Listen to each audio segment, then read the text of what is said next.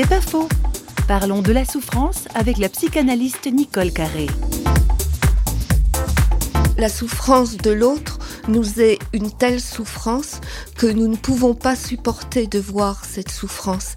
Et ça, c'est le pain quotidien en dehors même de la maladie.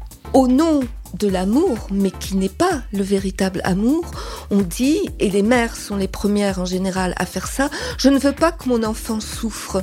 Et j'avais dit ça une fois à ma fille, qui m'a regardé avec un étonnement, une espèce de colère, mais maman, c'est ma vie, tu m'enlèves ma vie.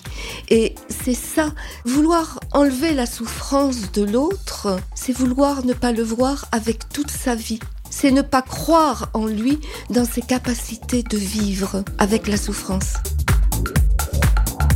C'est pas faux, vous a été proposé par parole.ch.